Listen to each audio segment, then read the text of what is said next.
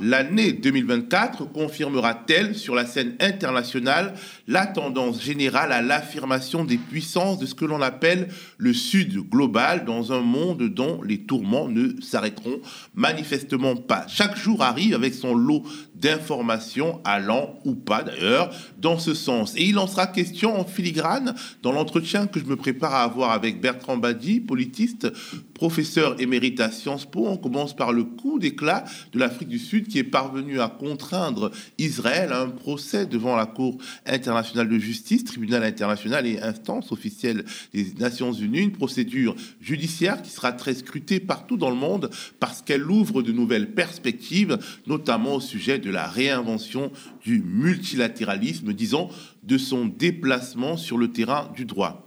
L'Afrique du Sud se fait également remarquer sur la scène mondiale en portant une voix forte, la voix d'un pays membre des BRICS, d'une puissance africaine, disons, de l'ex-tiers-monde.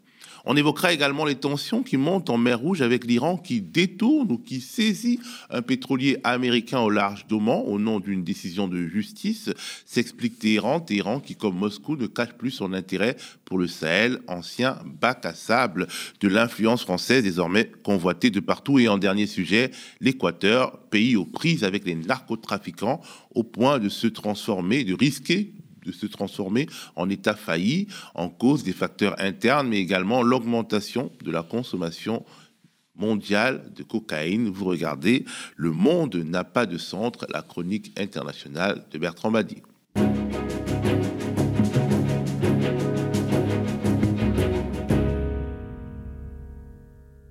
Salut Bertrand. Bonjour Théophile. Et bonne année. bonne année, bonne année si on peut dire. On commence par le conflit israélo-palestinien et euh, l'initiative judiciaire de l'Afrique du Sud qui a traîné, pour ainsi dire, l'État d'Israël devant la Cour internationale de justice en l'accusant de génocide. On commence par regarder un petit magnéto.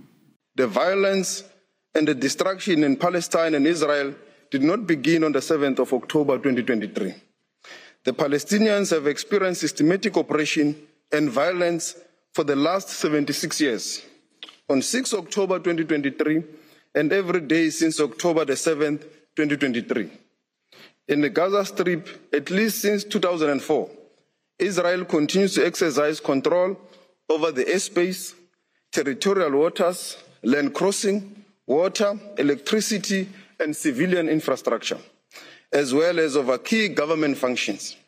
No armed attack on a state territory, no matter how serious, even an attack involving atrocity crimes, can provide any justification for or defense to breaches to the convention, whether as a matter of law or morality. Bertrand, est-ce que l'ouverture de cette procédure devant la Cour internationale de justice est un moment historique? Quel jeu joue l'Afrique du Sud, membre historique des BRICS, donc acteur du Sud global, comme on sait? Bah, disons déjà que c'est un moment explicite, c'est-à-dire où on pose dans l'espace public mondial un problème qui est un problème de fond. Et en cela, c'est un événement extrêmement important. Symbolique tout d'abord, et je dirais peut-être hélas surtout symbolique. Symbolique parce que l'Afrique du Sud, ce n'est pas n'importe quel État au monde. C'est celui qui a porté le modèle d'apartheid, c'est celui qui est peut-être le plus intimement associé à la question des droits de l'homme euh, dans la période post-1945. Donc c'est tout un symbole. C'est aussi, comme tu l'as dit, un acteur majeur de ce Sud global. C'est un pays d'influence. C'est un pays, je dirais aussi, d'affichage. Donc, euh, effectivement, euh, le symbole est extrêmement puissant et au-delà du symbole, il est très sain que l'espace public mondial débatte d'une question que l'on n'osait pas expliciter. Maintenant, il y a l'autre face de la chose. Il ne faut pas oublier que la CIJ est une institution internationale contraignante, c'est-à-dire dont les décisions sont des décisions qui s'imposent. Mais, et c'est toute l'ambiguïté du droit international, les décisions sont contraignantes, mais la Cour ne dispose d'aucun instrument de contrainte. Donc, euh, combien de décisions de la Cour internationale de justice sont restés sans effet, comme par exemple la construction du mur. Le mur qui sépare la Cisjordanie, les territoires occupés euh, d'Israël, a été euh, présenté, défini comme illégal par la Cour internationale de justice, il existe toujours, parce qu'il n'y a pas de moyen de rendre les décisions contraignantes. Euh, on, connaît, on connaît le tout petit canal qui rend contraignant ce genre d'arrêt. C'est le choix de la puissance américaine. Les États-Unis sont les seuls à pouvoir exercer ce pouvoir de contrainte que nul, ni les Nations Unies, ni n'importe quel autre État du monde n'est capable d'exercer sur Israël.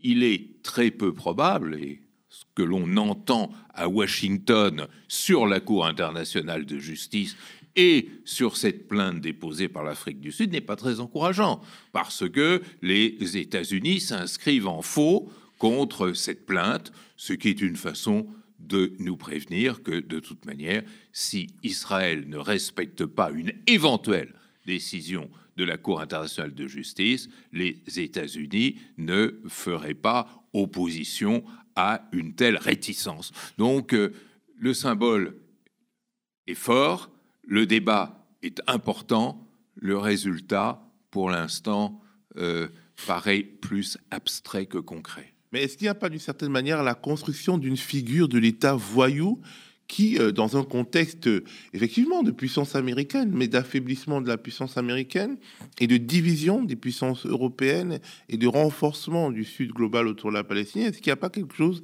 qui se joue sur un moyen ou un long terme, la construction justement d'un État indéfendable? Je dirais oui, mais. Et le oui est heureusement plus important que le mais.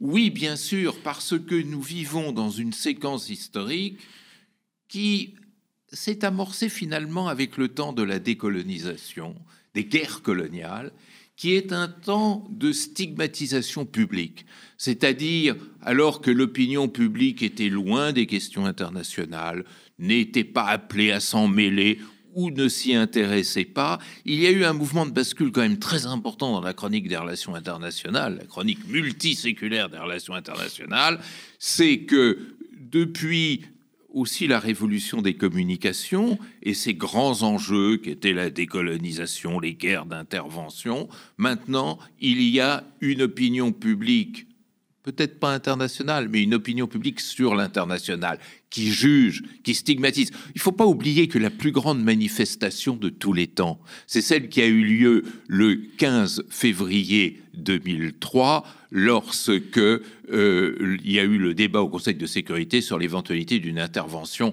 américaine en Irak. C'est dire qu'il y a maintenant un grand juge de la politique internationale qui est l'opinion publique, l'opinion publique mondiale, qui compte. Et effectivement, euh, cette stigmatisation fait que de plus en plus, l'État est décidé voyou, non pas par le haut, faut pas oublier que État voyou, c'est un concept qui a été inventé par la politique étrangère américaine pour stigmatiser les gouvernements qui ne lui plaisaient pas.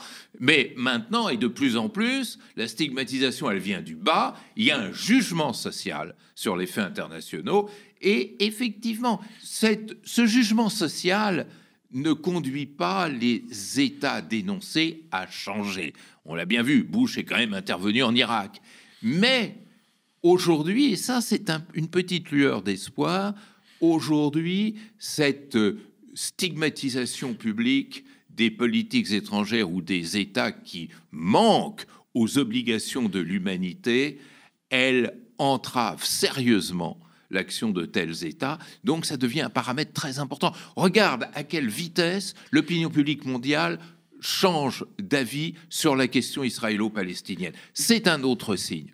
Mais il y avait un mais. Le mais, c'est que, euh, encore une fois, euh, nous vivons dans deux mondes en même temps. Ce monde réel, euh, qui porte ses jugements, ses lectures, et puis le monde des princes, qui appartient encore aux images du 19e et du 20e siècle, qui ne croit qu'au rapport de force et qui ne se laisse intimider que par le jeu de puissance. Alors, effectivement, du passage, le passage de la condamnation à la mise en place de sanctions, ça, c'est le problème. Euh, les sociétés peuvent juger, elles peuvent pas beaucoup sanctionner. Est-ce qu'on n'est pas là face à une tentative de reconstruire du multilatéralisme via l'arme du droit international, alors que le Conseil de sécurité des Nations Unies, verrouillé par les membres permanents comme les États-Unis, la Russie, la Chine, mais également la France et le Royaume-Uni, est objectivement en état de mort clinique Oui, mais c'est un petit peu le cercle vicieux et le serpent qui se mord la queue, parce que le droit international, il existe, mais euh, si il n'a pas d'instrument euh, d'exécution, il ne dit que de belles paroles. Euh, et le Conseil de sécurité, il faut quand même en dire un mot. Il y a eu, face à ce conflit, qui est un conflit effrayant, à Gaza aujourd'hui, il y a officiellement 23 500 morts. mais si on compte ceux qui, hélas, sont encore aujourd'hui sous les décombres, on doit être à 30-35 000. C'est-à-dire 1,5% de la population gazaoui. C'est-à-dire si c'était en France, proportion gardée, ça ferait comme équivalent un million de Français qui seraient morts sous les bombes. C'est quand même quelque chose d'inouï. C'est quelque chose d'inouï. Le Conseil de sécurité, le 22 décembre, a dit Bon, continuez si vous voulez, mais ne faites pas trop de bruit et surtout ne vous faites pas trop mal. C'était un blanc-seing qui était donné à ceux qui étaient les fauteurs de la guerre à Gaza pour continuer. Mais en revanche, qu'est-ce qu'on a vu avant-hier? Avant-hier, nous avons vu le Conseil de sécurité euh, exiger des outils qui euh, mettent fin à leur attaque sur euh, les bateaux qui croisent en mer Rouge. Ça veut dire que le Conseil de sécurité condamne de façon contraignante l'action contre des navires, mais ne condamne pas des actions qui ont conduit à quelques 30 000 morts à Gaza. On voit bien qu'on est ainsi hors de la réalité, mais on voit aussi et surtout que derrière cette, ce refus de la réalité, eh bien, euh, il y a euh, ce droit laissé aux gouvernants euh, d'Israël de faire ce qu'ils veulent, ce qu'ils veulent. Pourquoi, pourquoi Netanyahou se gênerait à partir du moment où le Conseil de sécurité ne lui dit pas d'arrêter? Donc, c'est trop facile de dire qu'on ne peut pas contourner le Conseil de sécurité. On est obligé de constater. Mais oui, parce que c'est trop facile de dire oh, le Conseil de sécurité, ça marche pas, c'est fini, c'est la mort cérébrale et tout ce que tu veux. Mais le fait qu'il ne marche pas est un encouragement à la guerre. Ce n'est pas seulement un non-acte, c'est un acte qui va dans le sens d'un encouragement à renforcer. Euh, cette guerre. Et c'est ça qui m'effraie dans le cas de Gaza, comme m'effraie le fait que on ne parle pratiquement plus des bombardements quotidiens sur Gaza. Quand je regarde le JT de 20 heures, euh, c'est rare qu'on nous en parle. Euh, c'est quand même quelque chose d'effrayant. L'indifférence devient une stature de la vieille géopolitique. Et cette indifférence, elle est terriblement mortifère. Alors, euh, Bertrand, lors de notre dernier entretien, nous avions évoqué la question des accrochages en mer Rouge, notamment avec la milice yéménite Houthi d'obédience chiite, qui attaque des navires, euh, entre autres la, frégate française Provence. Et voilà que le feuilleton se poursuit avec l'Iran qui a détourné ou s'est saisi euh, d'un pétrolier américain, litige privé ou future crise internationale. On regarde un petit magnéto. Au lendemain d'une résolution de l'ONU condamnant les tensions en mer Rouge, l'Iran détourne un pétrolier dans le golfe d'Oman. Le tanker venait du port irakien de Bassora avec du pétrole dans ses cales. Selon la télévision iranienne, le navire était au cœur d'une affaire de saisie de brut iranien qui avait terminé entre les mains d'une société américaine. L'équipage du Saint-Nicolas est composé de 11 Philippins et d'un ressortissant grec. Le pétrolier navigue sous pavillon des îles Marshall et son armateur est basé à Athènes. L'incident risque d'envenimer les tensions en mer Rouge de l'autre côté de la péninsule arabique. Dans cette région, les rebelles yéménites, alliés de l'Iran, multiplient les attaques et perturbent le trafic maritime commercial. Là aussi, Bertrand, le problème a un aspect judiciaire car Téhéran se fonde sur une décision de justice interne à propos d'un navire manifestement accusé d'avoir confisqué dans un premier temps du brut iranien et de l'avoir remis aux États-Unis dans un contexte, il faut dire, de sanctions et d'extraterritorialité du droit américain. D'un point de vue juridique, il y a quelque chose qui se joue également. Quelle législation interne peut s'imposer? Ben, en fait, euh, on touche là à un point extrêmement sensible du droit international qui fait en même temps sa force et sa faiblesse. C'est-à-dire que les États-Unis ont pris le risque, c'est eux qui ont été moteurs dans cette affaire, euh, d'extraterritorialiser le droit. Dans la vieille culture juridique, euh, européenne, puisqu'elle elle est à l'origine de, ces constructions, le, la compétence se définit en fonction de la territorialité, du principe de territorialité. Un État est compétent pour décider sur son territoire. Hors de son territoire, il ne décide pas. Euh, l'argutie juridique qui a peu à peu pris corps avec la mondialisation euh, aux États-Unis, c'est de dire mais tout ce qui touche aux intérêts américains relève de la juridiction américaine, ce qui la déterritorialise, ce qui fait que effectivement un acteur français peut être sanctionné en droit américain s'il ne suit pas un certain nombre de décisions qui ont été celles euh, du Congrès américain et notamment euh, s'il ne participe pas à des boycotts qui ont été en, gros, un Français, euh, à partir du moment où il est lié d'une manière ou d'une autre au intérêt américain, quel que soit le lieu de son activité, doit respecter les boycotts qui ont été votés par le Congrès américain.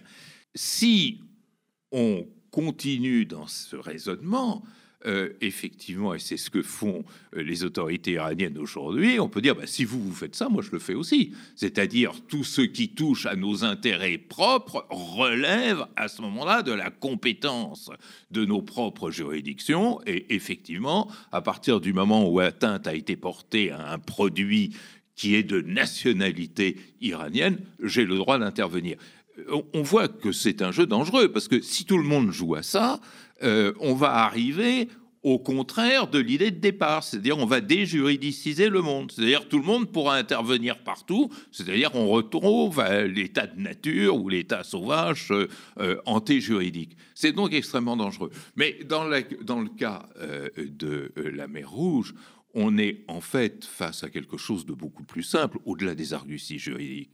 C'est que les Houssis, les premiers, qui ne sont pas les marionnettes des Iraniens, les choses sont beaucoup plus compliquées que ça, mais les autorités iraniennes, ensuite, ont fort bien compris que la vraie menace, le vrai risque d'internationalisation du conflit israélo-palestinien, c'est pas les Gazaouites qui meurent sous les bombes et la solidarité que ça aurait dû ou ça aurait pu provoquer, c'est si véritablement le commerce international est affecté par euh, ce conflit. Et ils ont compris que le véritable point sensible du conflit israélo-palestinien, c'est pas la bande de Gaza, c'est effectivement les lieux de transit du commerce international et notamment la mer Rouge. Donc il se joue une partie extrêmement importante. Et le fait, ce qui est gravissime, que euh, euh, les forces navales américaines et britanniques aient bombardé des positions aussi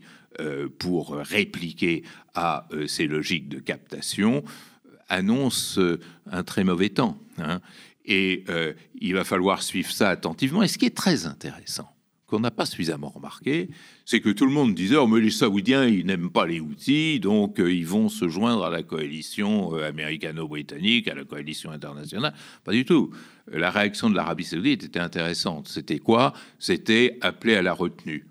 Ça veut dire appeler la retenue en langage codé international? Ça veut dire euh, tout simplement, je ne veux pas prendre parti et je vous propose de vous calmer pour que je n'ai pas justement à prendre parti.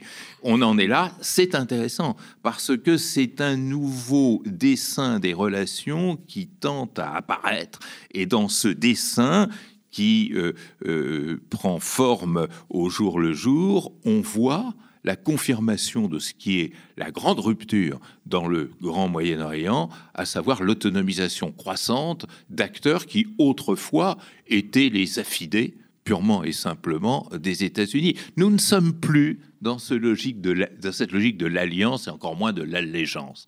Euh, c'est vrai pour Israël qui obéit de moins en moins aux États-Unis. C'est vrai euh, pour le Hamas dont on sait maintenant qu'il n'avait prévenu ni le Hezbollah ni même l'Iran de l'attaque qu'il entendait mener le 7 octobre. Et c'est vrai de tous ces acteurs qui, en étant de plus en plus autonomes, peuvent agir sur le cours des événements avec une rapidité et une surprise qui euh, vient effectivement agir comme paramètre nouveau des relations régionales. Alors, le timing choisi par Téhéran ne donne-t-il pas l'impression qu'il veut s'engager aux côtés des Houthis dans une sorte de paralysie mondiale, de paralysie globale? Est-ce qu'on ne risque pas une sorte de guerre euh, à dimension globale sur mer, voire plus?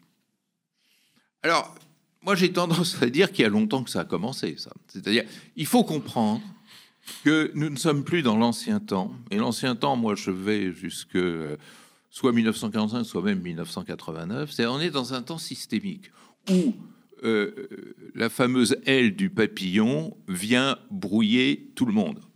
Euh, le conflit israélo-palestinien tel qu'il s'est ouvert le 7 octobre était le jour même du 7 octobre déjà un conflit régional et deuxièmement, j'ajouterais mondialisé, c'est-à-dire qui impliquait tout le monde, qui impliquait tout le monde. Alors Simplement, là où il y a malentendu, c'est qu'aujourd'hui, la guerre mondialisée, c'est pas la guerre mondiale. La guerre mondialisée, c'est une guerre dans laquelle tout le monde est concerné, tout le monde est amené à se redéfinir par rapport à cet événement. Ça, c'est la guerre contemporaine. Ça ne veut pas dire que tout le monde s'implique totalement et directement. Et l'incertitude, elle est là, c'est-à-dire quel est le degré d'implication. Et la deuxième incertitude, c'est quel est le degré de suivisme des opinions publiques nationales dans euh, cette montée vers la conflictualité. C'est ça qu'il faut observer pour le moment. Alors, euh, après l'agression russe en Ukraine, qui nous a rappelé l'importance de denrées qu'on croyait à notre portée et en quantité suffisante, comme le blé, une paralysie de la mer Rouge vous ramènerait peut-être à des considérations comme des problèmes de supply chain, on va dire, de logistique et in fine d'inflation. La mondialisation transforme donc, tout problème local en problème global.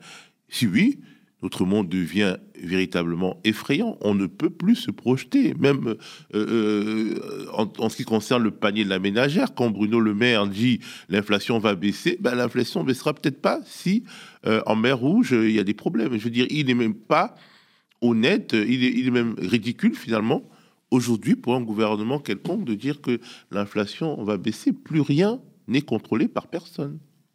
Alors, ce qui est vrai, et je confirme ce que je disais il y a un instant, c'est que nous sommes dans une logique systémique où tout agit sur tout et où personne n'est immune par rapport à ce qui se passe n'importe où dans le monde. Ça, c'est acquis, ça, c'est acté. Ce qui rend, deuxièmement, euh, le travail de prévision effectivement très difficile, alors qu'autrefois, l'équation, sans être totalement maîtrisée, était plus facile à concevoir et à construire. Les paramètres étaient limités. Voilà. Euh, troisièmement, et ça on ne le dit pas assez, ce phénomène nouveau, c'est la mort du stratège. C'est-à-dire, on ne peut plus avoir une vision stratégique du monde tant les interdépendances et les interactions sont nombreuses. Le stratège, il a besoin d'avoir la maîtrise sur l'événement, ce qui du temps de Clausewitz, du fameux stratège prussien qui est euh, en quelque sorte l'auteur de la Bible en matière de stratégie en Occident, à l'époque c'était possible. Mais il faut pas voir que le mauvais côté des choses. Il y a aussi un bon côté. C'est-à-dire ce monde interdépendant, si nous savons le gérer, ça peut être un monde de solidarité. Et c'est en grande partie un monde de solidarité. Euh, c'est par euh, la banalisation des interdépendances et des interactions qu'on a vu fleurir les ONG, les actions de solidarité de toute nature, privées, hélas, plus souvent que publiques. Euh, c'est aussi euh, cette interdépendance qui nous donne une visibilité sur le monde. Autrefois, il pouvait se passer des choses au Proche-Orient, on ne savait même pas que ça avait lieu. Hein. Et même les premières guerres israélo-arabes, à l'époque, elles étaient largement inconnues, méconnues de l'opinion publique. Aujourd'hui, tout le monde voit tout le monde, c'est-à-dire que personne ne peut se cacher. Et que celui qui commet des forfaits euh, a bien du mal à pouvoir les cacher. Autrefois, on tuait, personne ne le savait. Aujourd'hui, on a le décompte des morts euh, à Gaza tous les jours, comme on a eu le terrible décompte des victimes euh, du 7 octobre le jour même. Pour en finir avec l'Iran, comment expliquer son activisme récent dans le précaré français, notamment au Sahel? Dans un article du 9 janvier dernier, Le Monde écrivait, et je cite, Les dés géopolitiques sont relancés au Sahel depuis la succession de coups d'État qui ont eu lieu au Mali, au Burkina Faso et au Niger depuis 2020, après avoir exigé le départ des diplomates et des soldats français, les militaires au pouvoir, celles de nouvelles alliances, aux côtés de la Russie, devenue un partenaire majeur de Bamako et de Ouagadougou, l'Iran renforce aussi ses liens avec les trois pays sahéliens, quoique de façon plus discrète, Téhéran espère réduire son isolement sur la scène internationale tout en poursuivant son combat contre les Occidentaux. On va finir par penser qu'il ne faut rien en tant que l'Occident va finir par penser qu'il ne faut rien confier à la France parce qu'elle perd tout. Nouvelle débâcle pour Paris Oui, euh, ce que tu dis là révèle deux aspects tout à fait nouveaux et déterminants des relations internationales, qui est ce que j'appellerais un la puissance par défaut et deux la puissance par identification. La puissance par défaut, ça veut dire que quand une puissance échoue, j'allais ajouter un, adverbe euh, lamentablement, euh, eh bien, c'est du pain béni, c'est un effet d'aubaine extraordinaire pour ceux qui apparaissent être à l'opposé de cette puissance qui est source de l'échec. C'est-à-dire que la Russie, hier, Peut-être déjà la Chine avant-hier, mais la Chine c'est une autre histoire. Mais en tous les cas, la Russie hier avec Wagner et peut-être l'Africa Corps et l'Iran aujourd'hui ne font que tirer les dividendes de l'échec de la France et de l'incompréhension pérenne euh, que les gouvernements français qui sont succédés ont de l'Afrique et de la réalité africaine. Ça, c'est la puissance par défaut. Puis la puissance par identification, c'est-à-dire euh, le jeu dangereux euh, mais qu'il faut suivre de très très près, des nouveaux arrivants en Afrique, c'est de dire aux Africains, nous vous ressemblons. Nous vous ressemblons parce que nous avons subi les mêmes dominations, nous avons subi les mêmes humiliations, nous subissons maintenant les mêmes sanctions. Sanctionner le Niger et euh, les Iraniens qui ont été sanctionnés trouveront tout naturellement des points de convergence et de solidarité avec les gens de Niamey, d'Agadez ou de, euh, ou de Zinder. Donc euh, il y a là quelque chose qui est absolument fondamental. Là où le subjectif joue un rôle de plus en plus important, l'identification devient un vrai levier de l'action diplomatique, comme aussi l'échec de celui qui vous fait face. Dernier sujet, euh, ce qui se passe en Équateur, un État déstabilisé et menacé dans son existence même par les narcotrafiquants. Dans cette vidéo publiée en juillet sur les réseaux sociaux, il s'adresse au gouvernement depuis sa prison de haute sécurité, encadrée par des hommes pour certains cagoulés, voire armés. Fito, de son vrai nom Adolfo Macias, chef des Choneros, un groupe criminel d'environ 8000 hommes, principal acteur du narcotrafic d'Équateur. Ennemi public numéro un, Fito est emprisonné depuis 2011 dans cette prison de Guayaquil où il purge une peine de 34 ans de détention pour crimes organisés, trafic de drogue et meurtre. Et depuis dimanche, Fito manque à l'appel. Il s'est évadé une nouvelle fois après une première parenthèse de trois mois en 2013. Hier après-midi, des hommes armés, certains cagoulés, font irruption sur le plateau de la chaîne publique TC et en direct filmés par les caméras du studio. Ils prennent en otage plusieurs journalistes et salariés, obligés de s'allonger sur le sol. Les Équatoriens vivaient mercredi dans la peur face à la vague de violence sans précédent qui s'est abattue sur le pays. À Quito, la capitale, la présence policière a été renforcée.